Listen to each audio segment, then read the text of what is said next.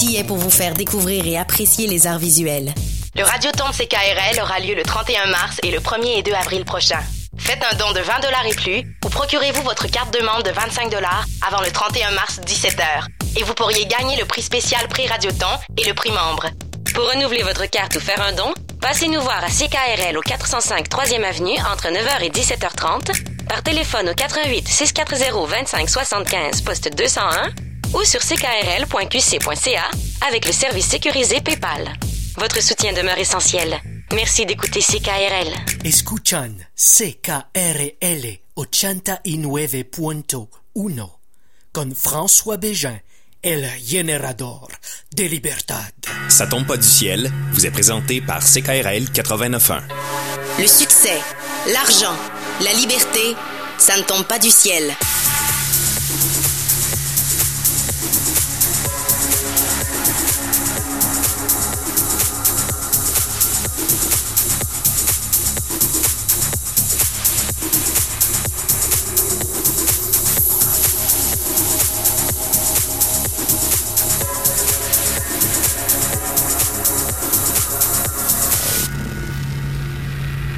Mardi 21 mars, 9h01, bon matin. François Bégin, votre générateur de liberté, est avec vous. Salut Mikey G. Salut François. El générateur de liberté. Eh oui. Hey, c'est le printemps. Eh oui, on s'en plaindra pas. C'est le printemps partout dans le Canada. Il annonce de la neige demain, par exemple, Oh, oui. pour la région de Québec. Oh, je sais pas, à Victoria, d'après moi, euh, d'après moi, vous êtes correct là-bas. on salue les gens qui nous écoutent à Victoria via nos amis de CILS. Euh, content de vous avoir avec nous. Et puis, euh, Mikey, on a une belle émission aujourd'hui. En fait, euh, on va recevoir euh, après la pause. on, re- on le reçoit pas, mais on va peser sur le bouton parce que on a eu la chance de- d'enregistrer une entrevue avec Fred Colantonio.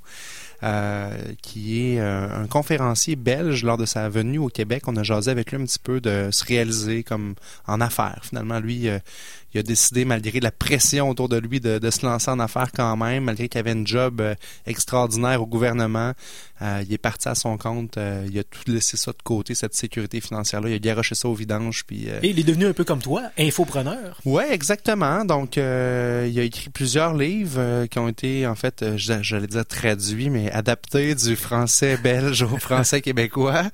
On va en jaser avec lui après la pause. On reçoit Julie Beaulieu pour la minute qui bourdonne avec la ruche et le projet Je fais ma route pour la maison Hélène Lacroix. Ça, c'est à 9h45. Et après ma chronique euh, finance perso, on va recevoir Louis-Philippe Lucier avec nous ce matin. Donc, euh, on a une belle émission, super chargée. J'ai toujours hâte, François, Ouais. au début de l'émission, parce que tu nous apprends des trucs et des astuces pour pas, pour, pour patcher les trous de notre portefeuille, finalement. Ouais, c'est un peu ça. Puis là, ben, le printemps est commencé. Il y a des gens qui, ben, c'est dans l'air. On- souvent, on veut passer euh, à l'action au niveau immobilier. Donc, je voulais vous parler des courtiers immobiliers ce matin. Il y en a qui vont réfléchir à mettre leur maison en vente. Il y en a qui vont vouloir acheter une maison, une première maison ou une deuxième maison, peu importe. Faut dire qu'en ce moment, c'est un, c'est un marché d'acheteurs. Ouais, c'est vrai ce que tu dis là, Mikey. Il y a plus, euh, en fait, euh, de d'offres qu'il y a de demandes. Donc, euh, la balle est dans le camp des acheteurs. Vous avez plus de torque pour négocier, finalement, faire un- une bonne transaction. Ceci étant dit, il y a des pièges. Ben Puis, oui. Le premier piège, euh, puis c'est une question qu'on me pose souvent, c'est est-ce que je devrais prendre un courtier immobilier ou vendre ça par moi-même? Ou encore magasiner par moi-même? C'est facile aujourd'hui, vous avez accès à full d'informations avec ce que on appelle les interwebs. Ben oui. Il y a beaucoup d'informations qui sont en ligne et on peut penser que euh, parce qu'il y a des entreprises qui se spécialisent dans faire de la publicité en disant faites pas affaire avec des courtiers immobiliers, vous allez économiser des milliers de dollars en, en commission.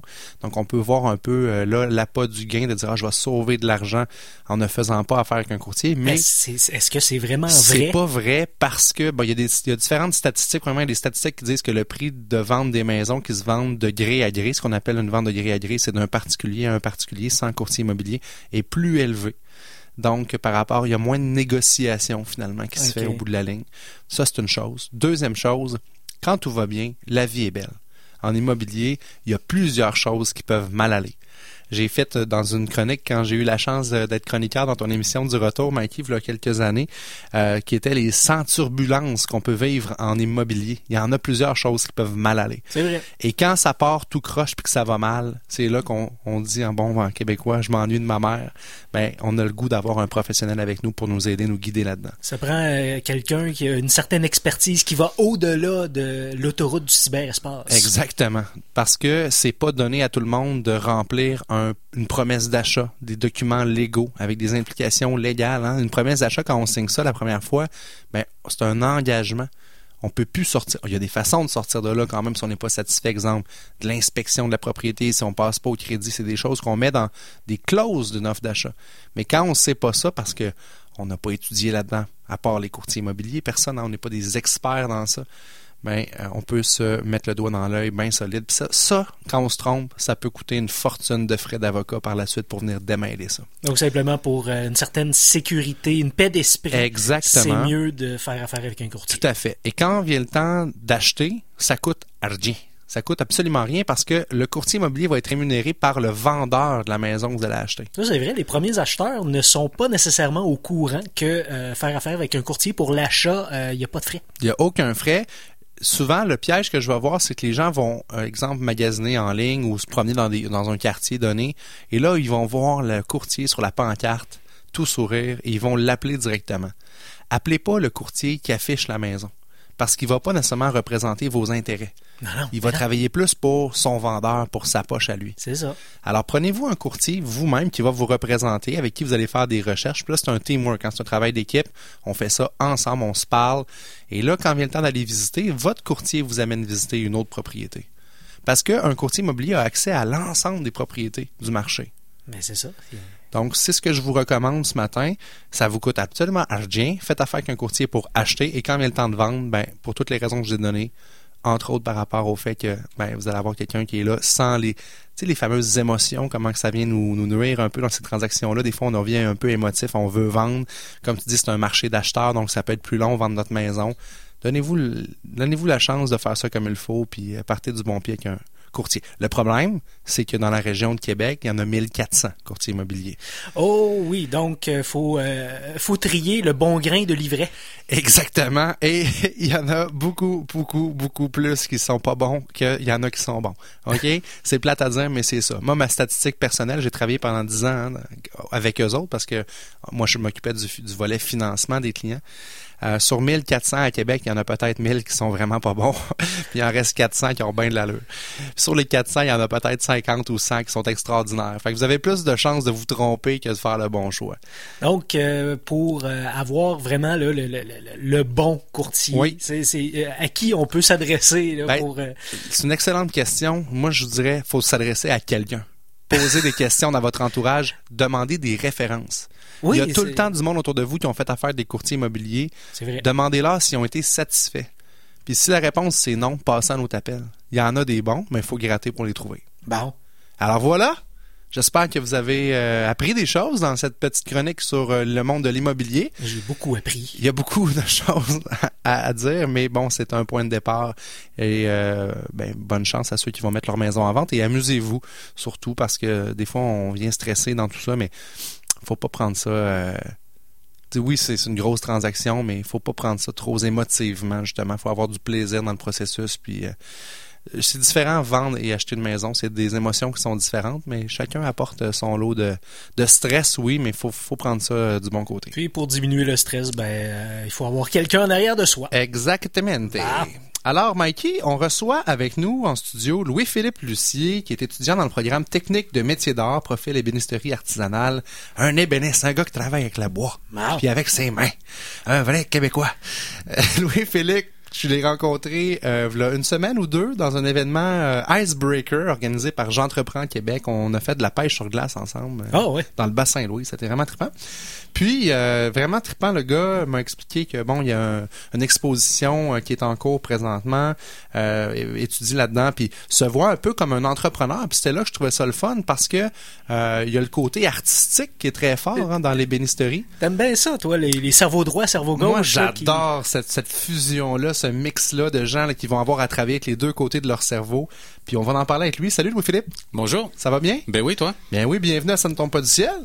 Écoute, tu euh, étudies actuellement donc technique de métier d'art, profil ébénisterie artisanale. Donc on s'entend que c'est vraiment euh, très niche ce que tu t'en vas faire. Là. Oui, oui, oui, oui, exactement. Le, le grand défi en fait, c'est de faire qu'est-ce que la machine ne peut pas faire. Le Mmh. principe artisanal, puis de contourner un petit peu l'industrie. Parce que on s'entend que tout ce qui est production, euh, que ce soit des meubles ou peu importe, hein, souvent là, de plus en plus, on s'en va vers du made in China, euh, El Cheapo, pas cher, la machine en fait tant de copies. On s'éloigne tranquillement des valeurs d'antan, tu sais, où est-ce que là, là, on avait le rabot puis on fabriquait nos propres meubles. Tu sais, on, s'en- on s'en va tranquillement à l'opposé de ça. Oui, oui, oui, exactement. Mais il y a quand même un, un renouveau qui s'installe. Les gens redéveloppent un intérêt pour le bois massif tranquillement. Oui. Oui. C'est intéressant à voir. C'est euh, puis ça a plus de, char- de charisme aussi, puis de chaleur. là. Vraiment, vraiment. Tout à fait. Moi, je suis un passionné. En fait, mon, mon grand-père était architecte. euh, il aimait tout ce qui était ancien, antique. Il a fabriqué une maison ancestrale dans les années 80, mais vraiment basée sur des, des, des modèles d'antan. Pour te donner une idée, chaque clou, parce que dans le temps, les, les, les clous avaient des têtes carrées. hein. Oui. Donc, euh, chaque clou rond, il les a passés sur la meule un à un pour faire des têtes carrées lui-même. OK? On appelle ça un psychopathe, mais bon, on le salue de là-haut. mais toi, le Philippe, t'es, t'es, t'es- t'es tombé dedans quand t'étais petit. C'est arrivé comment, cette passion-là pour le bois? Euh, en fait, le bois, euh, c'est arrivé quand même assez tard. Euh, J'avais une passion pour les arts, pour les rendus couleurs, la finition, toutes ces choses-là. J'ai commencé mon parcours en théâtre ce qui m'a amené en maquillage artistique. J'ai été pigiste dans ce domaine-là pendant un petit bout de temps. Puis la vie de pigiste, ça, a ses difficultés. Fait que j'ai quand même cherché autre chose. De fil en aiguille, ça m'a amené en carrosserie automobile. Puis à partir de là, j'y trouvais mon compte, mais je voyais que les gens étaient plus stimulés puis plus en santé rendus à un certain âge dans un autre domaine que l'automobile. Ce qui m'a amené dans le bois, en fait, où ce que là, les gens euh, vieillissent toujours passionnés puis avec Ah, euh, c'est des aptitudes. Oui. Fait que toi, tu t'es projeté dans l'avenir, alors la version de toi-même dans le futur. Comment tu voulais te voir, dans le fond, là, vieillir? Oui, oui, oui. C'est hot que tu aies pu faire ça.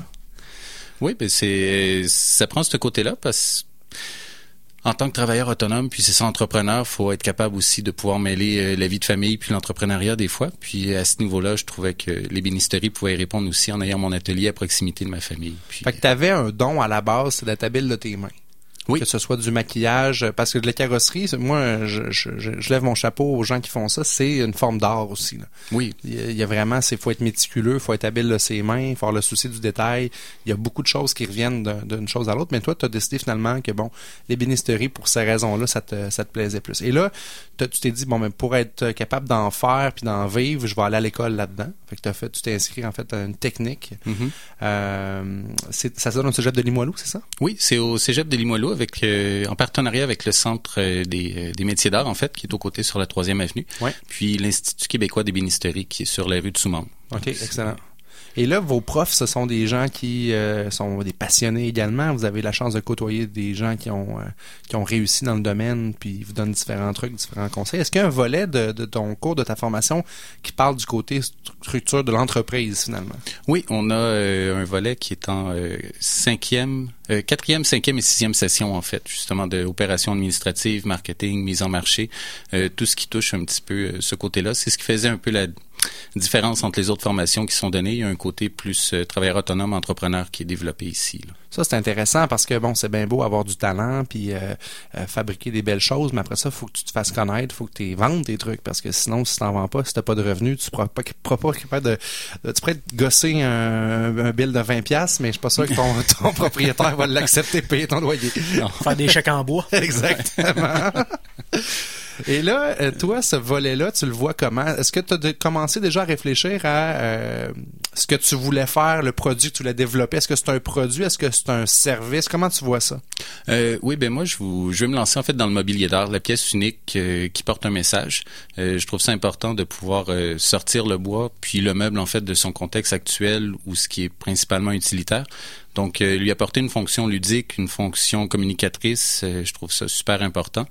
Euh, puis c'est le fun aussi de pouvoir permettre aux gens d'avoir une pièce qui est unique, de pouvoir dire regarde, j'ai ce type de chaise là qui représente telle ou telle chose, puis il y a que moi qui va pouvoir l'avoir puis la, la montrer aussi. C'est pas des productions en série euh, comme ce qu'on voit un peu chez Ikea, des choses de même que tout le monde peut avoir le même set de salon. Puis euh, toi, c'est vraiment c'est ça que tu vises, l'unicité là-dedans. Mais c'est beau tout ça, mais comment tu fais pour le faire connaître puis d'en vendre? Est-ce qu'il y a des boutiques euh, spécialisées qui peuvent acheter tes de tes œuvres d'art ou comment ça fonctionne? Ben, c'est là qu'à ce niveau-là, le, le retour à l'école est intéressant parce qu'on connaît l'importance du réseau. Puis rencontrer justement des gens qui ont eu un bon parcours, qui ont une bonne expérience, ça permet de mettre en place certains pions, si on veut, sur l'échiquier. Euh, à ce niveau-là aussi, c'est ça, je fais des marqueteries, euh, un type d'ébénisterie plus fine qui me permet de faire des petites expositions pendant que je suis à l'école pour euh, agrandir, si on veut, le réseau d'exposition. Puis ensuite, ça va être d'entrer en contact avec des gens intéressés par ce type de mobilier-là, puis avec des places où je vais pouvoir les exposer, comme euh, des galeries d'exposition, des musées, des endroits comme ça. Donc, c'est euh, ça va être de la production dans la recherche de clientèle et non pas la recherche de clientèle dans le but de produire. Ouais, non, je comprends. Parce que tu vas pouvoir adapter puis euh, vraiment rendre ça sur mesure. Euh, c'est sûr que c'est un type de client particulier qui va magasiner ses meubles dans une galerie d'art, mais ça existe. Parle-nous-en de l'exposition parce qu'elle est en cours présentement, donc euh, présentée par les. J'ai adoré le titre, c'est les trois marketeurs. Oh. On n'est pas dans le marketing, on est dans la marqueterie, donc Ben c'est- oui. c'est très très très. Ça fait cool. marketing pareil. Exact. Donc, exposition de marqueterie, c'est des tableaux faits de plaquage de bois. Est-ce que ça a un lien avec la fameuse marqueterie là, qu'on, qu'on, qu'on a tous eu dans nos appartements dans les années 80-90? Est-ce qu'on peut voir... Parce qu'on appelle ça de la marqueterie, right? Euh, en fait, c'est c'est la parqueterie. Ah, de la parqueterie! Ah, ben, tu vois l'importance de, des mots, des lettres. des lettres. Mais c'est parfait parce que l'imaginaire collectif est, est là à tous les fois où je parle de ce produit-là ou de ces projets-là, on, on me ramène justement à la mosaïque de plancher. Puis Ouais, pourtant, c'est- ça pourrait être adaptable. Puis c'est il y a des choses hallucinantes qui sont faites à ce niveau-là. Euh, mais la marqueterie à la base servait à habiller le meuble. C'était euh, encore on peut encore vulgariser en disant de la mosaïque de bois qui servait à donner euh, une finition plus Ou intéressante. des fioritures, j'entends Oui, ce oui, mot-là, oui. ouais. Oui, exactement. Euh, nous, on n'a rien inventé. C'est quelque chose qui se faisait déjà, mais on a décidé de l'adapter puis de le promouvoir un petit peu plus. C'est d'en faire des tableaux pour pouvoir faire de la décoration, en fait, plutôt que habiller un meuble. Euh, puis à ce niveau-là, c'est ça, les trois marketeurs, c'est euh, trois personnes qui ont passé par euh, le Centre des métiers d'art, puis l'Institut québécois d'ébénisterie pour arriver à des, des tableaux figuratifs. Euh, il y a Jean-François qui fait un petit peu de cubisme, il y a Félix qui est dans la, la représentation visuelle, la reprise de tableaux. Ah Euh, ouais, hein, il va, il va s'inspirer d'un tableau d'un artiste euh, existant puis il va la reproduire en plaquage de bois finalement. Oui, oui, oui. Puis ça Wow. donne un autre esprit, une belle profondeur. là. C'est c'est Ah, c'est cool. Puis toi, tu t'es spécialisé dans quoi dans cette euh, exposition-là? Euh, ben moi, c'est un thème que je veux mettre aussi dans mon mobilier, puis euh, dans toutes mes réalisations. J'aime que les gens puissent communiquer en voyant une œuvre. Euh, donc, euh, ma première série, j'ai fait euh, le test de Rorschach, euh, qui était les taches d'encre en psychanalyse. Oui, oui, oui. Donc, euh, j'ai reproduit la série de 10 en plaquage de bois, en respectant le thème de couleur, puis les formes aussi. Wow! Oui, ça, ça donne un petit quelque chose de psychédélique, c'est le fun. Mais- Nice! Mais c'est ça. Fait que les gens, quand regardent ça, ils ont pas le choix de dire, tu sais, toi, qu'est-ce que tu vois? Et c'est-tu bien ça? Ça Puis, ouvre les- la conversation, Et le voilà. Dialogue autour de ça. Oui, puis même si on est à l'ère numérique où les gens ont jamais communiqué autant, ils se parlent moins, si tu veux, Ouais. en face à face. Puis euh, c'est ça, exposer dans des cafés, des musées ou même dans son salon, ben ça l'ouvre des conversations Ah, facilement. j'adore ça. Donc, c'est une exposition qui est euh, à la librairie Saint-Jean-Baptiste, au 565 rue Saint-Jean, jusqu'au 3 mai prochain. Donc, euh, vernissage avec artistes sur place, ça s'est passé, c'était le 3 mars dernier, mais euh, il est possible d'acheter euh, les œuvres, là, en fait, euh, qui sont exposées. On invite les gens à aller voir ça. Moi, je vais aller faire un tour, c'est sûr, euh, pour, pour voir ça. Puis, toi, tu as combien d'œuvres qui sont exposées là? Présentement, j'ai été avec un, chiffre spécial de 13. Ah. Oui, je peur de rien. Mais euh, non, c'est ça. J'ai- Je pense qu'au total, on a peut-être 25 pièces ou 26 pièces d'exposés. Ça, ça permet aussi aux gens de voir que ça meuble bien les murs, puis ça fait une belle décoration. Donc, Puis pour, pour arriver à ce travail-là, Louis-Philippe, de 13 œuvres, tu as mis combien de temps de... Ben, d'ab- D'abord, il y a de la recherche, avoir un petit peu... de- Parce que c'est ça qui me fascine, moi, de l'art, c'est... T'as une feuille blanche où t'as t'as- absolument aucune idée de ce que tu vas faire, puis là, tu crées quelque chose. Mhm. Tu t'inspires de ce que tu vois, de tes expériences, puis tout ça. Toi, c'est- ça a été un processus qui a été combien de temps? Euh, je dirais qu'au niveau de la conception et de la réalisation, je dois avoir passé peut-être un 80 heures facilement à, tout mettre ça en place.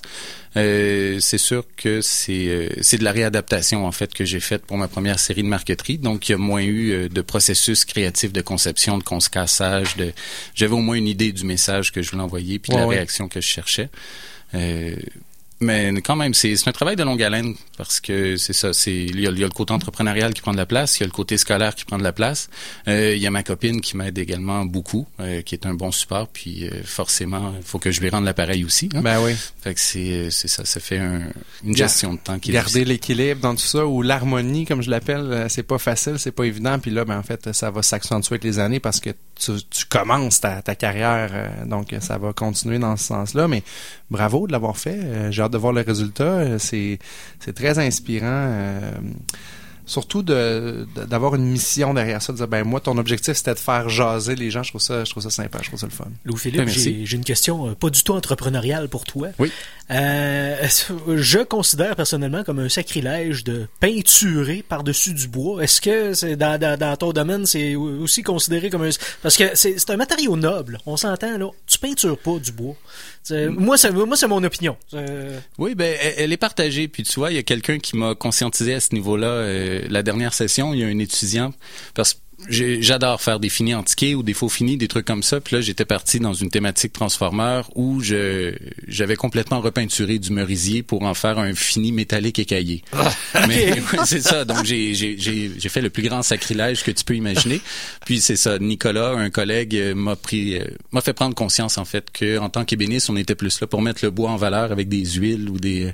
Donc il y a deux écoles de pensée. Puis je suis comme un petit peu divergente les deux à prendre ce qui fait mon bonheur des deux côtés. Mais effectivement, il y a des gens pour qui le bois c'est sacré, puis il faut, faut respecter ça effectivement. Des puristes. Oui, ben oui. Mais en même temps, tu sais, c'est toi l'artiste. Non, c'est ça. C'est à toi les oreilles aussi là.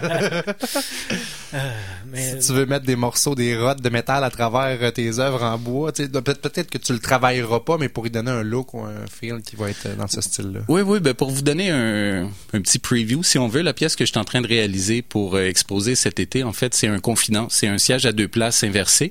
Euh, puis il va être monté justement sur un dossier retenu par des supports, des ressorts en fait de suspension pour donner un mouvement encore, pour obliger les gens à discuter. Donc ouais, ah. je, vais y arriver à la rotte de métal.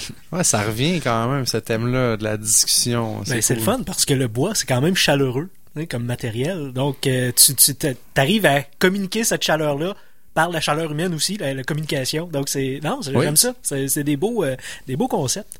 Tu parles, Louis-Philippe, que bon, éventuellement, tu aimerais peut-être euh, poursuivre ta formation en sculpture aux Beaux-Arts. Tu as de l'intérêt vers ça aussi? Oui, oui, oui, exactement. En fait, après la formation euh, en ébénisterie, je vais suivre encore au Cégep Limoilou la formation en sculpture pour euh, apporter une autre dimension encore, puis une mixité des matériaux. je crois beaucoup en la multidisciplinarité. puis c'est ça dans la structure entrepreneuriale aussi. J'aimerais s'arriver à une structure coopérative où justement on pourrait amalgamer plusieurs disciplines. Euh, ça permet de reléguer des clients aussi ou de faire des projets beaucoup plus euh, complexes et intéressants. Mais euh, oui, la sculpture, c'est un côté que je trouve très important. Puis aller le chercher aux beaux-arts, ça va me permettre aussi d'aller chercher toute la finesse de l'académisme pour pouvoir peut-être la distorsionner un petit peu puis l'amener ailleurs. Wow, trip, hein?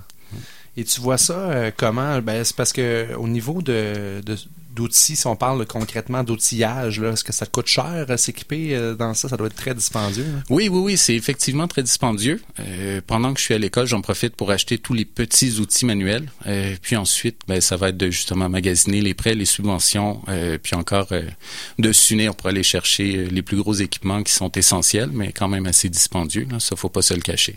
Donc l'avantage de travailler en équipe aussi, c'est que vous allez pouvoir faire des achats communs puis euh, partager parce que c'est pas vrai que tu as besoin d'une machine 24 heures sur 24, là, ça se partage bien, j'imagine. Oui, c'est ça exactement, les frais d'entretien, l'utilisation, tout ça, c'est beaucoup de travail par étape. Donc une fois que tout le monde a passé par la première étape, mais la machine ne sert plus pendant mhm. peut-être un, deux, trois jours.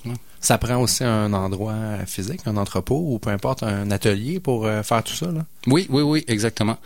Euh, donc à ce niveau-là, on peut pas s'installer n'importe où. Il y, a, beaucoup de contraintes qui sont euh, Contraintes environnementales aussi. Euh, oui, ben la pollution sonore, le, tous les types de pollution. Uh-huh. Même si c'est noble, puis c'est beau le bois, euh, les produits de finition restent quand même toxiques à quelque part Ouais. pour être capable de gérer ces déchets-là. T'as-tu commencé à réfléchir à ça dans ton euh, dans ton plan d'affaires? T'as-tu commencé à faire un plan d'affaires justement, à réfléchir un peu comment ça va être viable cette business-là? Oui, oui, oui, oui, oui. Euh, c'est c'est tout un processus. C'est sûr qu'il reste beaucoup de détails à peaufiner. Ouais. Euh, idéalement, c'est euh, on hésite entre le côté zone agricole puis zone industrielle. Euh, les deux ont quand même leur côté intéressant. Puis euh, ça reste un travail avec un bois, un matériau qui vient de la nature. Puis le côté nature est, est quand même important dans l'inspiration de tout ça, même si y a un côté très industriel aussi. Là. Mais c'est ça. Encore une fois, c'est une question d'équilibre. Trouver qu'est-ce qui peut être intéressant entre les deux. Euh, puis de, de discuter aussi avec les autres personnes, être sûr d'arriver à un consensus où tous vont être contents d'avancer. Ouais, c'est clair. Qui fait l'unanimité. Oui. Louis-Philippe, c'est vraiment intéressant. Moi, euh, je trouve ça passionnant. Puis, est-ce que tu as une vision sur euh, qu'est-ce que ça peut représenter euh, le succès en affaires là-dedans? Est-ce que tu as des objectifs? Dire, moi, c'est tant que je veux. Est-ce que c'est en- est-ce que c'est monétaire? Est-ce que c'est d'autres formes d'objectifs que tu t'es fixé? Euh, oui, c'est d'autres formes d'ob- d'objectifs, mais idéalement, il faudrait que je focus un peu plus sur les objectifs monétaires. mais mais, euh, non, moi, je suis, je suis quelqu'un d'assez simple qui vise justement à pouvoir euh, créer, m'épanouir là-dedans, puis aider les gens un petit peu aussi dans ce côté-là. J'ai tendance à m'oublier dans ces développements-là, mais ouais, excuse. Non, mais c'est correct. Dans le fond, je- on parlait de, on parlait de cash, on parlait d'argent. Oui, parce, oui, que, oui. parce que bon, faut que ce soit viable d'une certaine façon. Euh, faut pas que tu, euh, tu euh, te mettes de côté pour ce projet-là aussi. Tu me parlais que tu étais en couple également, donc euh, il y a des réalités là-dedans. Vous avez tous à, à la fin du mois à avoir à vos objectifs financiers puis à les atteindre.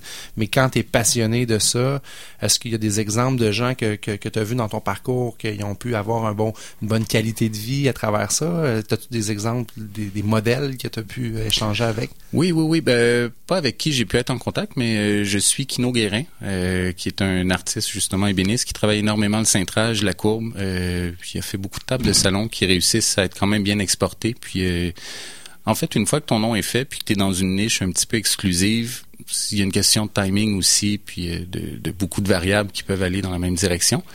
Mais euh, oui, il y a des gens qui s'en sortent très très bien, puis il y a des gens qui s'en sortent modestement, mais qui ont une qualité de vie qui les rend heureux d'une façon qui est pas comparable à quoi que C'est ce ça. soit. L'argent est, est accessoire à tout ça. Je pense que tu as trouvé l'essence de ça, c'est que dans ta passion, tu fais ce que tu aimes. Ça, c'est une bonne chose pour en attirer davantage, d'abord et avant tout, là, parce qu'il y a du monde qui passe leur vie à être malheureux dans leur job, puis Oui. sans comprendre pourquoi ils sont pas heureux, ben justement, c'est que c'est une roue qui tourne. Mhm. T'es pas heureux, ben ça t'amène pas plus de bonheur. là. Si tu choisis de faire ce que t'aimes, ben tu vas te contenter de ce que tu vas être capable d'avoir. Ceci étant dit, t'es un gars d'affaires aussi. Donc, Oui. tu es capable de trouver des façons créatives de te faire connaître, de développer ton entreprise davantage. Je pense que ce que tu amènes comme point de vouloir te, te rassembler d'une équipe autour de toi, de travailler en collaboration avec d'autres artistes, c'est super intéressant comme stratégie. Puis ça, c'est une tendance qu'on voit de plus en plus chez les jeunes parce que il y a des années où l'entrepreneur, puis même l'artiste faisait ses petites affaires, puis garde, moi, je veux pas trop collaborer, puis tu peux avoir peur de te faire voler tes idées par quelqu'un. Tu sais, toutes les raisons sont bonnes pour euh, pour pas vouloir s'associer avec d'autres, alors que surtout dans un domaine comme le tien, avec des outils très pointus, que ça va coûter assez cher de t'équiper, ben c'est une bonne idée de t'ouvrir puis de de pas être fermé sur toi-même. Oui, oui, oui, définitivement. Dans la mesure où on est proactif puis on avance rapidement dans ses idées, c'est c'est dur d'être copié ou d'être imité. C'est Ouais. ça va finir par arriver. Il faut pas se le cacher. La réalité est là.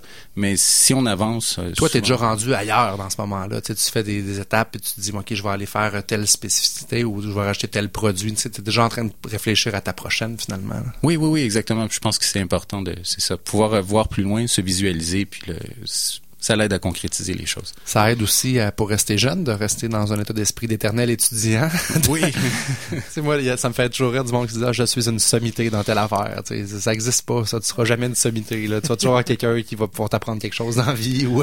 ah ben oui, c'est ceux qui pensent qu'ils savent tout sont ceux qui apprennent le moins quelque part. Exact. C'est- ou c'est là que tu commences à être vieux, finalement, quand tu dis, moi, j'ai tout appris. la vie, il n'y a plus rien à m'apprendre. Ouais, là, ça- ça- la vie est rendue plate, là, quand t'as plus rien à apprendre. là. Hey Louis-Philippe, Lucie, merci beaucoup de ta participation à l'émission. Bon succès. Euh, tu reviens nous voir quand tu veux, nous parler un petit peu où t'es rendu. Moi, j'invite les gens à aller voir l'exposition de Merqueterie, donc euh, comme on disait tantôt, jusqu'au 3 mai prochain, à la librairie Saint-Jean-Baptiste, au 565 rue Saint-Jean. Est-ce qu'il y a une place qu'on peut voir tes œuvres en ligne, Louis-Philippe? Euh, oui, on peut me suivre sur Instagram. Euh, Oh, yes. Mon compte c'est Louis de la nuit avec euh, plein de petites barres euh, entre C'était les pas une chanson de Marjo, ça? Louis de la nuit. Ah, je pense pas que ce soit ça. Ah non, c'était pas Marjo, c'était Nuance, puis c'était pas ça pour tout. Oui, non, mais c'est une autre histoire. On pourra en parler une autre fois. C'est une autre émission. Donc Instagram, Louis de la nuit, on invite les gens à aller voir ça, puis on va faire le, le partage du lien sur notre page euh, Facebook de l'émission. Merci beaucoup, c'est super gentil. Bonne Merci. journée, Louis-Philippe. Donc courte pause et on vous revient avec euh, l'entrevue que j'ai eu la chance d'accorder à Fred de Colantonio.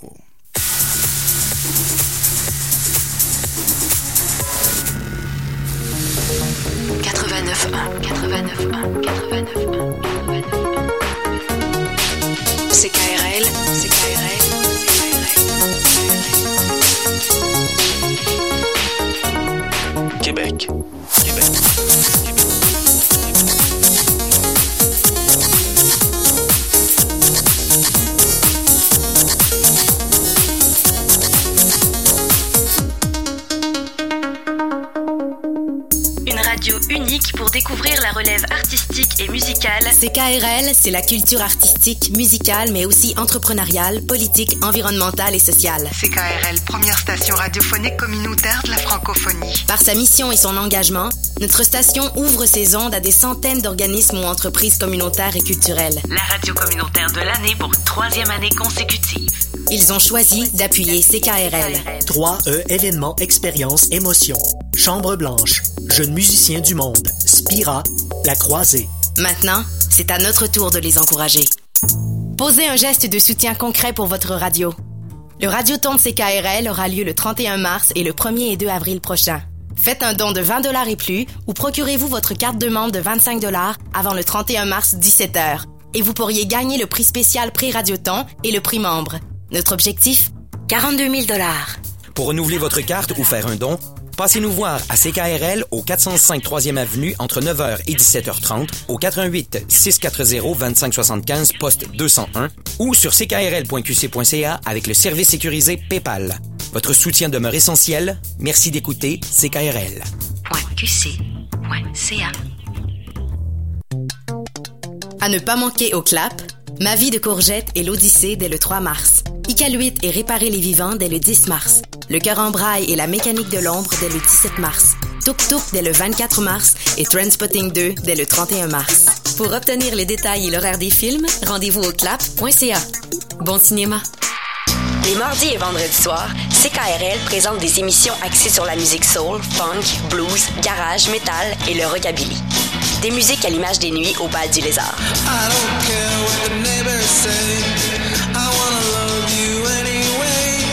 Le bal du lézard est fier d'encourager la radio d'ici. Lebaldulézard.com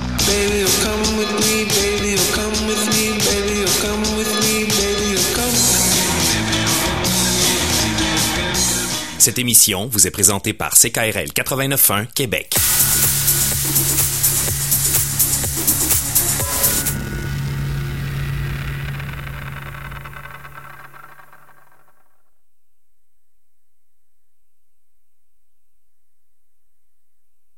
Alors, de retour à Ça ne tombe pas du ciel pour le volet entrepreneurial de l'émission. On a un invité international avec nous aujourd'hui, Fred Colantonio. Bonjour, Fred. Salut. Ça va bien? Très bien, merci. Merci de ta participation à notre émission. Tu es venu euh, faire une petite tournée au Québec. Tu es resté quoi, une semaine? Oui, une petite semaine, oui. Petite semaine. Euh, pour les gens qui te connaissent pas, tu es conférencier, auteur, l'entrepreneuriat, tu t'intéresses beaucoup à ce sujet-là. Mhm, ouais, exact. Parle-nous de toi. Ah, qu'est-ce que tu veux savoir? Ben, je veux tout savoir. Tu veux tout savoir? en 15 minutes. en 15 minutes. Euh, je suis tombé dans l'entrepreneuriat il y a 12 ans maintenant. Oui. J'ai une formation de criminaliste. Je pense que vous dites criminaliste. Euh, en Europe, on dit plutôt criminologue, mais enfin, c'est la même chose. Tant qu'on dit Euh, pas criminel. Ouais, voilà, c'est ça. Mais c'était en fait une manière de voir un peu si euh, quel, quel côté de la pièce j'allais euh, choisir. non, euh, blague à part, mais mes grands-parents sont italiens, ils ont immigré en Belgique pour travailler dans la mine. Euh, mes parents ont travaillé comme ouvriers toute leur vie. Et donc, euh, en Belgique, à l'âge de 18 ans, c'est, le- c'est- je pense que c'est un peu comme ici, c'est l'âge où tu dois choisir le, tes, tes- tes Écoute, à études l'école, ou, euh, euh, rapidement, on te fait rencontrer un conseiller d'orientation, puis tu dois choisir à ce moment-là, puis c'est même souvent à 16, 17 ans, Ah là, ouais, qu'est-ce que ça. tu veux faire pour le reste de tes jours. Ouais, ouais, moi je trouve que c'était. euh, c'est- je me souviens de cet exercice-là comme étant quelque chose quand même qui a mis beaucoup de pression parce que à 18 ans, bon, moi j'étais curieux de beaucoup de choses, mais j'étais pas vraiment décidé sur un, un segment précis. Et puis après m'être euh, renseigné, j'ai choisi de faire la, la, criminologie, donc parce que justement c'était plutôt, c'était pas un métier. Je savais pas ce que c'était un criminologue, mais euh, les les cours étaient super intéressants. Il y avait du droit, il y avait de la psychologie, il y avait de la sociologie, il y avait de, des statistiques, de l'informatique, des langues. il y avait vraiment beaucoup de choses. Quoi. Euh, et donc j'ai j'ai décidé de faire la faire la criminologie. Après quoi j'ai, ah, enfin tu t'imagines au niveau de la famille la réaction, hein, c'était très euh, il y a eu des, des questionnements, des pourquoi. Puis oui, puis c'était c'était surtout vécu comme quelque chose à la fois euh, euh hyper enthousiasmant en mhm. disant euh, on, on, a un enfant qui euh, veut faire l'université, mais en même temps c'était très stressant de se dire qu'est-ce qu'on fait s'il si, rate ou s'il n'a pas les capacités. Alors j'ai raté la première année, mais j'avais besoin de ça pour comprendre comment ça fonctionnait à l'université. Et donc j'ai très bien réussi la, la suite des études. Euh, j'ai trouvé un, un, travail à l'administration publique belge, euh, ce qui est grosso modo une horreur pour moi. Mais aujourd'hui, voilà aujourd'hui, parce que à ce moment-là j'étais dans j'étais déjà dans une trajectoire qui est était somme toute entrepreneuriale. Avais-tu des entrepreneurs dans ta euh, famille? Non, pas du tout. Euh, mais donc j'étais déjà, sans le savoir moi-même, euh, dans une trajectoire d'entrepreneur, puisque je faisais quelque chose qui n'était déjà pas dans la ligne de ce que les autres avant mhm. moi avaient fait, tu mhm. vois. Euh, alors j'ai travaillé cinq ans à l'administration et puis euh, je me suis réveillé un jour en me rendu compte, en me rendant compte que j'avais, euh, bah, je prends souvent cette image-là. T'as as vu le film The Rock avec Nicolas Cage? Ouais, à Alcatraz. Euh, voilà, Alcatraz. Et à un moment, il dit la vie c'est Patrick Mason que, qui est joué par Sean Connery. Et Sean Connery dit à Nicolas Cage, il lui dit c'est la Volvo beige, le chien, la femme et la maison. Il dit quelque chose comme ça, quoi. en tout cas dans la version française, il dit ça. Ouais. Et moi, je me suis vu là. J'étais rendu là. J'avais la femme, j'avais la voiture. C'est pas une Volvo, mais j'avais la voiture, j'avais la maison. Est-ce qu'elle était beige? Euh, Elle était pas beige encore, mais probablement que celle d'après l'aurait été. Mais t'avais le cliché là. Voilà, il y avait le cliché de. Euh, on, a atteint, si tu veux, le. On, a relevé tous les défis de l'existence. T'as 26, 27 ans et il y a plus qu'à attendre. T'es jeune, il n'y a plus qu'à attendre puis regarder le, calendrier passer tranquillement. Voilà. Alors pour que les gens qui nous écoutent comprennent bien, il y a il y a effectivement toujours des défis qu'on peut relever et, j'aurais très certainement pu en trouver d'autres, même dans cette trajectoire-là. J'ai juste, je me suis juste rendu compte que j'étais pas à ma place, quoi. Mhm.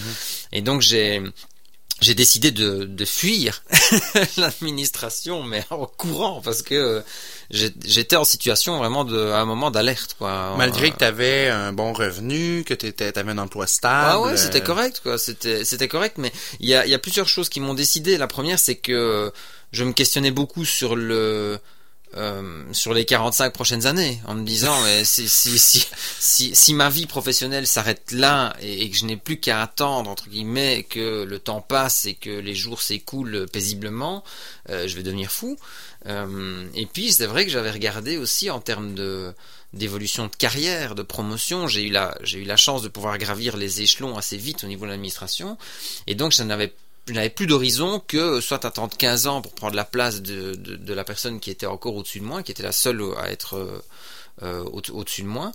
Euh, et puis même au niveau euh, barimique, au niveau de la rémunération, il n'y avait plus de progression possible, si ce n'est l'ancienneté qui est un principe que je, n'ai jamais compris. Donc, euh, tu es, récompensé de tes efforts si tu tiens le coup dans le temps.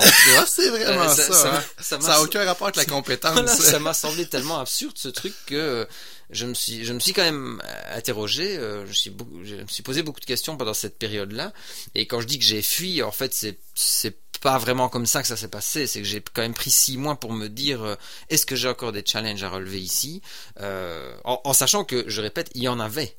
C'est juste que moi, j'avais l'impression d'avoir fait le tour de la question. Avais-tu le feeling en toi que tu avais un pouvoir plus grand de, exemple, toucher les gens, inspirer les gens. T'étais pas rendu non, encore. Non, pas, pas, du tout. Fait que t'es pas, encore 100% euh, euh, connecté sur qui tu es puis c'est quoi tes forces là à ce moment-là de ta vie. Non, non, non, j'étais surtout conscient de ce que je voulais plus. Ouais, Ça, euh, je me suis dit à un moment, je, je peux, je peux plus. Dès, dès, le moment où j'ai questionné le fait de rester ou de partir. Alors, je sais pas si vous avez cette expression-là ici, mais l'herbe est plus verte ailleurs. Vous ouais, le gazon est toujours plus vert chez le voisin. Le gazon est plus vert chez le voisin, etc. Donc, j'ai des gens qui ont commencé à me servir ça, tu vois, de dire ouais, mais fais attention, ici t'as une situation et, si tu t'en vas, qu'est-ce que tu fais, etc. Et moi, je, à chaque fois que quelqu'un me disait ça, je me dis, mais si je m'en vais, je, je, je, je, pars pour moi, je, au moins je serai moi-même. En même temps, on a beaucoup d'exemples de nos parents, de nos grands-parents qui ont été pendant 30, 40 euh, années dans le même emploi sans changer. Je pense qu'il y a une question de génération aussi. Aujourd'hui, on veut peut-être faire moins de sacrifices ou on est moins prêt à se mettre de côté au profit d'une carrière? Je pense qu'il y a plusieurs choses. Euh, je crois que nos parents ont dû euh, ont dû sacrifier beaucoup de leurs aspirations pour euh, se créer une situation. En tout cas, dans les familles immigrées, c'était comme ça. Moi, mes grands-parents ont vraiment vu, vécu une vie de misère, et mes parents ont travaillé toute leur vie pour pouvoir au final avoir une maison qu'ils ont achetée qui ne ressemblait à rien et, où ils ont refait pièce par pièce en fonction de leurs moyens. Euh, et ils ont fini par réussir à la, à la payer intégralement, enfin tu vois, avoir terminé de rembourser le crédit, etc. Mhm. Mais c'était des projets d'une vie, quoi, comme tu dis. Euh, et moi, à un moment, je, je crois que la chance que j'ai eue, c'est que euh, euh pour, pour financer mes, mes études, quand j'ai raté la première année, j'ai dû contribuer. Donc mes parents ont dit, écoute, si tu veux recommencer, on est d'accord, mais pour nous c'est serré, quoi, au niveau finance. Euh, et donc j'ai trouvé un, job d'étudiant, un travail d'étudiant dans, dans une chaîne de magasins en, en Belgique qui s'appelle Colruyt. À mon avis, c'est une espèce de Jean Coutu euh, ici, tu vois, mais vraiment une chaîne comme ça. Parce que quand tu as quitté la fonction publique, t'es pas, tu t'es pas lancé à ton compte comme entrepreneur. Tu es retourné sur les bancs d'école, c'est ça que tu as fait? Non, non, non, pas du tout. J'ai lancé, j'ai créé ma société. Mais euh, à l'époque où je faisais mes études, j'avais dû contribuer au financement de mes études, euh, et donc je, je travaillais comme euh, comme étudiant dans cette chaîne de magasins. Et euh, ce qui a, ce qui m'a aidé à pouvoir quitter l'administration, c'est que je me suis dit, si jamais je dois retrouver un job d'employé ou, de salarié, peu importe, j'irai travailler dans cette chaîne de magasins-là. Parce que là, j'étais super heureux, quoi. tu, tu, passais ta journée à mettre des tomates dans les rayons et à, et à mettre des patates dans les euh, où, où, il fallait. Et t'étais à la caisse pour euh, encaisser le, les, paiements des clients. Euh, mais il y avait une super ambiance et donc je m'étais dit au, au pire j'irai là le temps de trouver autre chose, quoi. Tu vois. T'avais un plan B. Ah, bah oui. Alors je l'ai, je l'ai pas, j'ai pas mis en place. Hein, j'ai pas fait ça, mais euh, euh, c'était l'idée, quoi. Et c'était surtout par rapport à cette notion d'être heureux. Tu vois. Je me suis dit. Euh, mais au niveau argent, est-ce que t'avais une pression financière? Est-ce que t'avais parce que c'est sûr qu'en Europe c'est différent d'ici. Euh, le contexte euh, d'épargne est encore là en Europe, alors que qu'ici on l'a oublié, ça fait longtemps. on vit vraiment dans le moment présent au niveau de nos finances personnelles. Toi, avais-tu des obligations financières qui te mettaient une pression là? Ah bah oui, clairement, puisque bah, comme je t'ai dit, moi déjà au niveau des études j'ai dû contribuer. Ouais. Donc euh, j'ai pas eu la chance comme, enfin, au final c'était très bien comme ça, mais je veux dire, j'avais des, des copains d'université, des camarades à l'université dont les parents prenaient en charge la voiture, les inscriptions etc. Bon, moi je disais trop rien, mais voilà, je trimais de mon côté aussi pour, euh, pour contribuer. Ton plan B, est-ce qu'il aurait euh, été viable financièrement de dire je retourne travailler dans la pharmacie euh, mais... ça, aurait été vraiment très...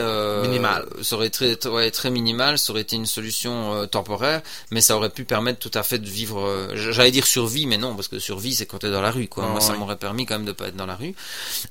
mais oui, la question des finances s'est posée très vite, puisque euh, quand j'ai quitté l'administration, fièrement, je suis allé trouver des organismes publics en disant, on, parlait pas d'entrepreneuriat à l'époque en Belgique, on disait que tu étais porteur d'un projet. Et donc moi je leur dis, ben voilà, je suis porteur d'un projet, je lance ma société, je suis criminologue. Alors t'imagines, bon généralement ils ont, des, gens qui ont un profil plus standard que ça. Donc une fois sur deux, les gens me regardaient, euh, l'air de dire qu'est-ce qu'il a fumé lui avant de venir. Euh, ou, alors on me disait, euh, et ça je m'en souviens, cette anecdote-là, c'est que une dame m'a dit, vous étiez universitaire, oui. Vous travaillez dans le secteur public, oui. Vous êtes parti, oui. Elle me dit, alors là, en, Belgique, on, on, tutoie surtout les, on tutoie peu les gens, sauf quand on veut faire un peu mal, quoi, tu vois. Et donc elle, elle me dit, retourne-toi un peu, fille. Fille, ça veut dire euh, gamin, petit garçon. Elle me dit, retourne-toi un peu, fille. Donc je me retourne. Elle dit, tu vois la file de gens qu'elle a derrière? Elle dit, sur les 10, il y en a 9 qui tueraient pour avoir le job que tu dit, t'es parti, nous on peut rien pour toi, oh tu te débrouilles. Donc là, en termes de pression financière, bah, j'avais évidemment euh, quelques économies, mais pas, pas énormément. Mais c'était pas euh, valorisé du tout. Là. Ton acte n'avait pas été vu comme un acte de bravo. en fait, si j'avais été licencié par l'employeur, ah, là j'aurais eu accès. Mais comme fièrement, moi j'étais parti et comme je fais toujours un peu les choses euh, où je fais d'abord et puis je me dis euh, qu'est-ce qu'on fait avec ça. J'avais pris la décision de partir, je suis parti et puis après je me suis dit bon on va voir qui peut m'aider. Si j'avais fait l'inverse, si je m'étais dit je veux partir, je vais voir qui pourrait mhm. m'aider une fois que je serais parti, j'aurais certainement pu euh, utiliser le système, mais ça me ressemble pas de toute façon, donc euh, c'était très bien comme ça.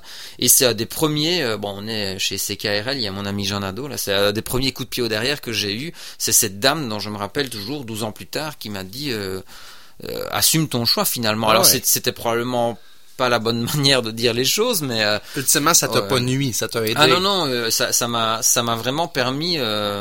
Et quand, quand j'avais du mal à trouver des, mes premiers clients au départ, euh, je repensais à cette dame qui, m'a mis face au fait que j'avais choisi de partir. Ouais, tout à Donc c'était ma responsabilité. Assume de faire tes choix. ouais. Ouais, C'était très dru comme commentaire, mais c'était ça pareil. Et là, aujourd'hui, tu dévoues ta carrière à éduquer les gens, aider les gens à passer à l'action. C'est un peu ça que tu fais? Oui, ben, surtout j'interviens, euh, j'interviens dans les contextes de, de compagnie, en entreprise, et euh, je les aide à, je les aide à se transformer en fonction des défis d'aujourd'hui. Donc tout ce qui concerne, en effet, le le leadership, l'évolution du management, l'impact du numérique et euh, l'innovation. C'est Ouais. vraiment les trois actes sur, les, sur lesquels moi j'interviens. Et euh, c'est pour ça que j'ai écrit les livres de l'attitude des héros, pour faire comprendre aux gens qu'à un moment, la transformation, elle ne peut pas venir de l'extérieur.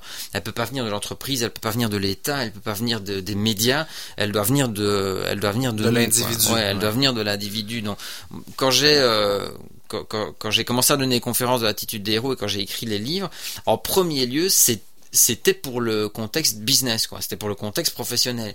Mais tu as, raison, il y a énormément de gens qui s'en, qui s'approprient le contenu pour leur vie plutôt personnelle, quoi. Mhm. Même leur vie de famille ou autre, quoi. Mais tant que ça sert, je suis heureux, donc c'est bon. Donc, c'est pas nécessairement d'inciter les gens à démarrer un projet, à devenir entrepreneur, mais à pas faire du surplace parce qu'on s'entend que dans les entreprises avec la nouvelle économie, Mhm. tu parles du web, euh, il faut se réinventer. De toute façon, François, on est tous entrepreneurs d'un grand projet. C'est, notre trajectoire, c'est notre vie, c'est la manière dont on conduit notre, notre existence. Quand tu vois le nombre de gens qui arrivent en fin de vie et qui se retournent en disant, ah, si j'avais su, euh, j'aurais fait ça, si j'avais su, Les j'aurais regrets. déjà- Ah ouais, les, Ouais. Les, les fameux regrets.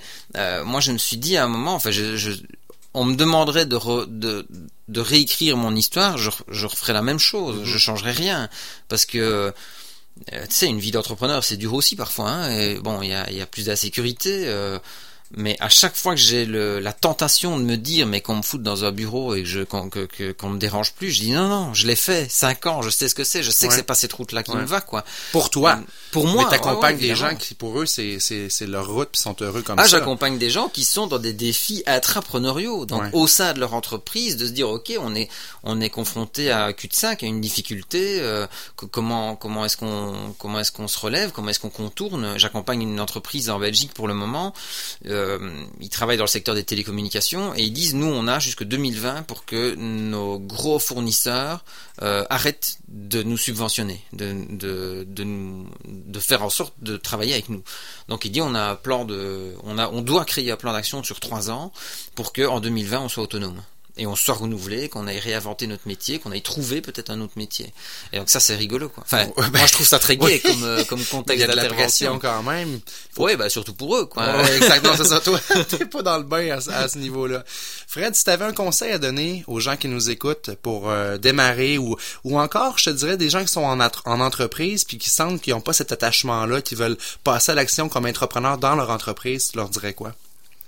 Moi, je dirais deux choses, si je peux. C'est, euh, en premier lieu, c'est faire preuve de curiosité. C'est, euh, beaucoup de gens qui sont coincés, qui pensent que l'innovation c'est pas pour eux, qui pensent que le fait de se réapproprier une trajectoire personnelle, une carrière, ou- ou pourquoi pas une vie d'entrepreneur, euh, souvent se laissent, euh, ceux qui n'osent pas passer à l'action, c'est ceux qui ont des idées préconçues. Et je crois que quand on fait preuve de curiosité, quand on s'intéresse, quand on commence à poser des questions, quand on commence à, à regarder là où les autres n'ont pas regardé, quand euh, on commence à interroger des gens que les autres n'ont pas interrogés. Ne serait-ce que on- de se poser la question soi-même, pourquoi on fait ce qu'on fait? Ouais, c'est une prise exactement. de conscience, à savoir Et ça, pour moi, c'est faire preuve de curiosité, Ouais, tu vois. ouais. C'est vraiment s'interroger. C'est éviter de faire les choses de manière trop mécanique. Mhm. C'est vraiment ça. Euh, je dirais que c'est la première chose parce que euh, tu sais que c'est de, de la curiosité que naît l'originalité. C'est là qu'on va trouver des connexions que les autres n'ont pas vues. C'est là qu'on va trouver des, des possibilités que les autres n'ont pas vues, euh, que ce soit en entreprise, que ce soit pour ses propres projets, dans ce que ce soit dans sa vie personnelle. Et c'est là qu'on peut créer de la magie. Donc la curiosité, pour moi, c'est un truc essentiel. Poser des questions et s'intéresser. Et la deuxième chose, c'est euh, c'est éviter de se laisser piéger par la, le culte de la perfection. Et ça, j'ai remarqué que énormément de, de gens, et moi aussi, hein, je suis un perfectionniste en rémission, là, je me soigne, mais euh, euh, énormément de gens se laissent piéger par le fait de se dire, je, je démarrerai mon projet entrepreneurial, je demanderai une augmentation de salaire, je proposerai la création d'un département dans notre compagnie, quand le dossier sera parfait, Ah. quand le moment sera euh, idéal. Ouais, et je or, fais ça le parallèle dans la vie personnelle. C'est comme le choix d'avoir des enfants. Moi, j'ai deux enfants. C'est jamais le bon moment. C'est jamais le bon moment. C'est jamais le bon moment. C'est forcément. C'est juste qu'à un moment, tu te sens suffisamment prêt pour dire ok on va y aller quoi Ouais. et on verra bien comment ça marche c'est exactement la même idée l'enfant qui apprend à rouler à vélo il, il y va pas en se disant c'est le moment où ça va être parfait où je vais réussir du premier coup c'est juste qu'à un moment il se dit ok je vais le tester on va voir Tu le dis dans tes conférences, c'est en étant en action qu'on apprend le plus. C'est pas sur papier à le réfléchir, c'est lancez-vous. Oui, puis- je, je ne sais pas, je ne sais pas à quel moment on perd ça quand on grandit. Hmm. Parce que l'enfant, ah, si tu regardes bien l'enfant, il sait pas manger tout seul au départ. On doit le nourrir. Il doit apprendre à tenir Mhm. ses couverts. Euh, il ne sait pas écrire, il sait pas lire, il sait pas jouer au, au, au soccer ou au hockey. Il doit apprendre tout ça. Et puis à un moment, avec je sais pas l'éducation, l'école, toute une série de choses, la, La pression, pression, qu'on se met à nous-mêmes, euh, euh, on se dit c'est un coup une vie quoi. Un peu comme dans certains arts martiaux où on dit je dois faire le coup parfait du premier coup, de la, la première Oui, fois. sinon parce qu'à l'école, on s'est fait dire qu'il fallait choisir notre carrière. Hein? Ah Puis ouais, quand on parle ouais, de carrière, c'est donc c'est le choix que tu fais à 17 ans pour le restant de tes jours, alors qu'aujourd'hui, on sait que c'est plus le cas. C'est que- plus le cas du tout, quoi. Enfin, quand tu vois la- les possibilités qu'on a en termes de, en termes de communication, en termes de moyens de transport, en termes de, de, de facilité, on vit quand même une époque extraordinaire, quoi. On a, on a des perspectives, et je reviens à la famille, nos grands-parents n'ont, probablement pas eu cette chance Mhm. de pouvoir se dire j'ai envie de voyager, j'ai envie de voir d'autres cultures, j'ai envie de rencontrer d'autres gens, j'ai envie de vivre de ce qui me passionne. Ben, ils ont fait en sorte de mettre la table pour que nous, on l'ait cette chance Voilà. aujourd'hui. Fred Colantonio, merci beaucoup pour ton temps. J'invite les gens à aller euh, voir sur ton site internet, j'imagine, fredcolantonio.com. Ouais, c'est ça. Euh, tu as une série de livres, L'attitude des héros, en fait, l'action, euh, la signification, puis le troisième, c'est quoi? Inspiration. L'inspiration. Donc, c'est disponible aux éditions Le Dauphin Blanc. Merci pour ton temps. Bon succès pour la suite. Merci François. Et le bienvenu quand tu veux à l'émission, quand tu es de passage à Québec. Merci. Bonne Avec journée. plaisir.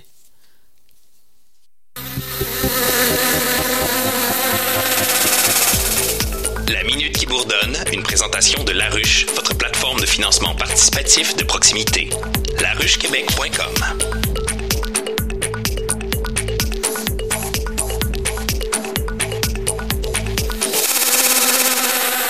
Michel Gauthier avec vous jusqu'à jusqu'à la fin de l'émission. Euh, ça ne tombe pas du ciel. Euh, et on est dans la minute qui bourdonne, un de mes segments préférés de l'émission. On reçoit euh, des, des, des, des, des gens qui font partie de La Ruche, euh, cette plateforme de sociofinancement. Et cette semaine, c'est une très bonne cause. Euh, on reçoit Julie Beaulieu, euh, directrice de la maison Hélène Lacroix.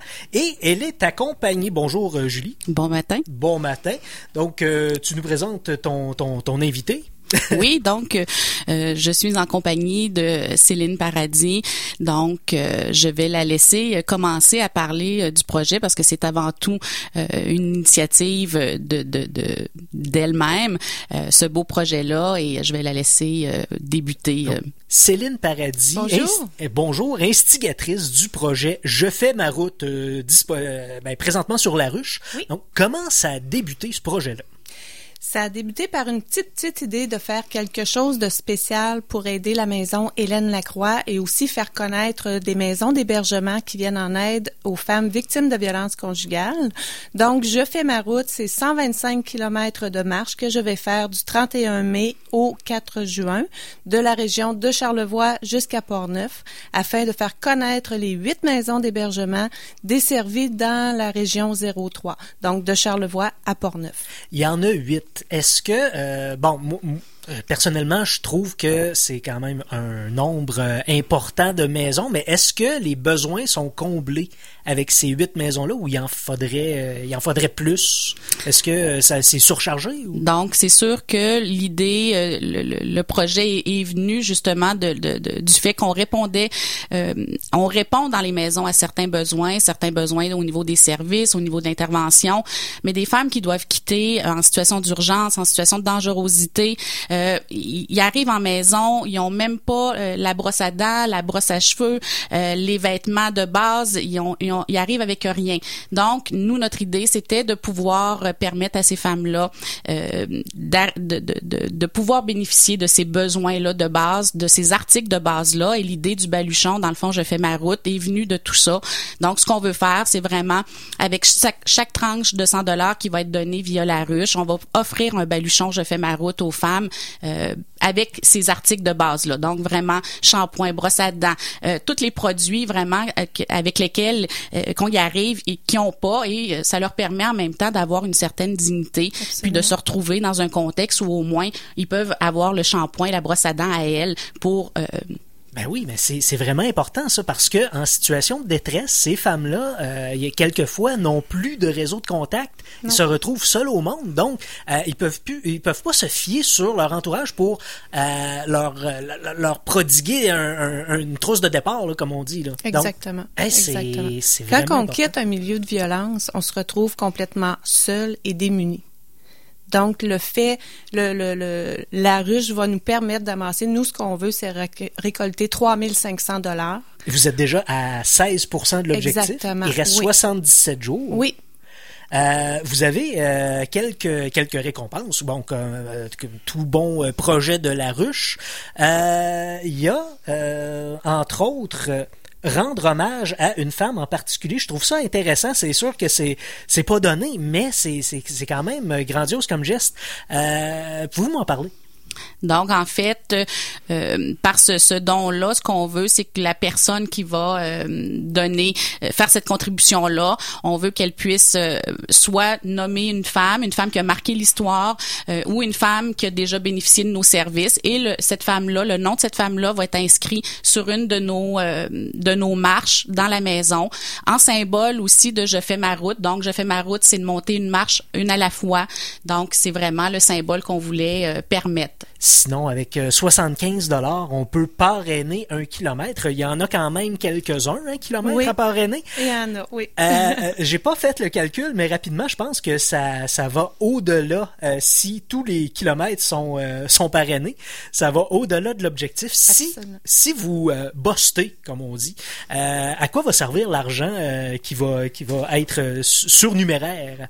à bonifier justement les baluchons, à mettre plus d'articles dans, dans les baluchons. OK, donc Oui. euh, ça, ça va bonifier les- tous les baluchons là, vont euh, avoir des articles supplémentaires de, de ce que euh, Et sinon, ça, ça nous, euh, dans le fond, ça va nous permettre aussi d'en offrir à plus de Plus femmes. Parce que dans- avec l'objectif de 3500, c'est quand on vise en offrir à 30, à peu près 35 femmes. On héberge annuellement à peu près 70 femmes. Donc, notre objectif, c'est d'en offrir au moins à 50% de notre clientèle. Mais si on dépasse, puis on, on le souhaite, On bien entendu, Ben oui. parce qu'on pourrait offrir ces baluchons-là à 100% de notre clientèle, ce qui serait vraiment, vraiment euh, exceptionnel. Là. Oui, oui. Puis, euh, ben, on sait, là, il y a, il y a quand même huit, euh, huit maisons, donc, euh, dans la dans cette euh, région Chaudière-Appalaches, c'est ça? Dans la région 03, Euh, donc 03. de Charlevoix à Portneuf. OK, Oui. c'est ça. Donc, Oui. euh, il y en a huit, donc il y en a des femmes à aider. Donc, c'est un, très, ça serait un très beau geste, chers auditeurs, chères auditrices, euh, contribuer au projet euh, Je fais ma route euh, en collaboration avec la maison Hélène Lacroix. Euh, donc, l'objectif est de 3500 et euh, il reste 77 jours, donc c'est pas le, c'est, c'est, c'est, pas le temps qui manque, mais c'est l'argent qui manque. Donc, contribuez euh, généreusement. Euh, je vous remercie beaucoup, mesdames, de votre participation Grand à l'émission. Euh, ça, ne sera pas tombé dans l'oreille d'un sourd. Euh, Tenez-vous-le pour dit. Merci beaucoup. Merci. Ben, merci à vous. Euh, mon nom est Michel Gauthier et euh, c'était en remplacement. C'était en remplacement de François Bégin qui devait aller à une conférence à Montréal. Le Monsieur est occupé, donc euh, ayez une semaine à la hauteur de vos ambitions. Et euh, ben, je vous dis à la semaine prochaine à Ça ne tombe pas du ciel. Téléchargez cette émission sur ckrl.qc.ca ou sur iTunes.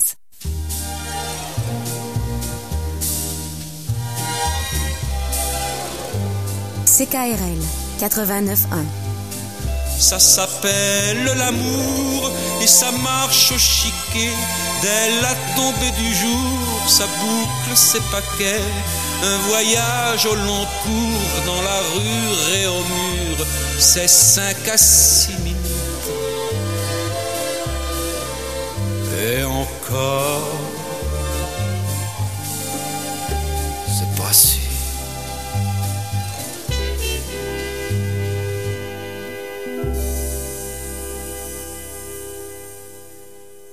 En une même soirée. La nouvelle loterie Grande Vie a fait un triplé de gagnants au Québec. Félicitations aux trois chanceux. La loterie Grande Vie, c'est 1000 dollars par jour à vie. Tirage lundi et jeudi. À ne pas manquer sur la fabrique culturelle. De la Reine compose une musique qui allie à la fois force et sensibilité. Tout le talent d'ici, une seule adresse.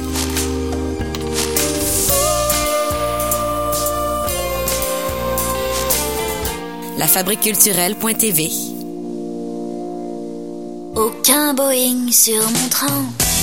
Le 8 avril prochain, Steffi Choc sera au Grand Théâtre pour présenter les pièces de son album 12 belles dans la peau, soulignant le 25e anniversaire du décès du grand Serge Gainsbourg. Comment te dire adieu Lors de cet hommage des plus convaincants, il sera accompagné des chanteuses Gaëlle, Amélie et Sophie Pelletier, en plus du bel orchestre, constitué de cinq musiciens parmi les meilleurs au Québec.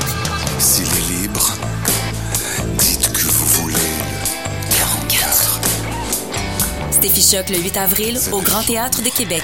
Billets en vente sur billetech.com. J'avoue, j'en ai bavé, pas vous, mon amour. À quoi tu penses? Les 31 mars, 1er et 2 avril, c'est le Radioton à CKRL. Donc il y a une quantité d'ordre qui est parfaitement déterminée. Des invités de marque, des prestations et des émissions spéciales en direct de nos studios vous seront proposés tout au long de cette fin de semaine festive. J'insiste sur le mot.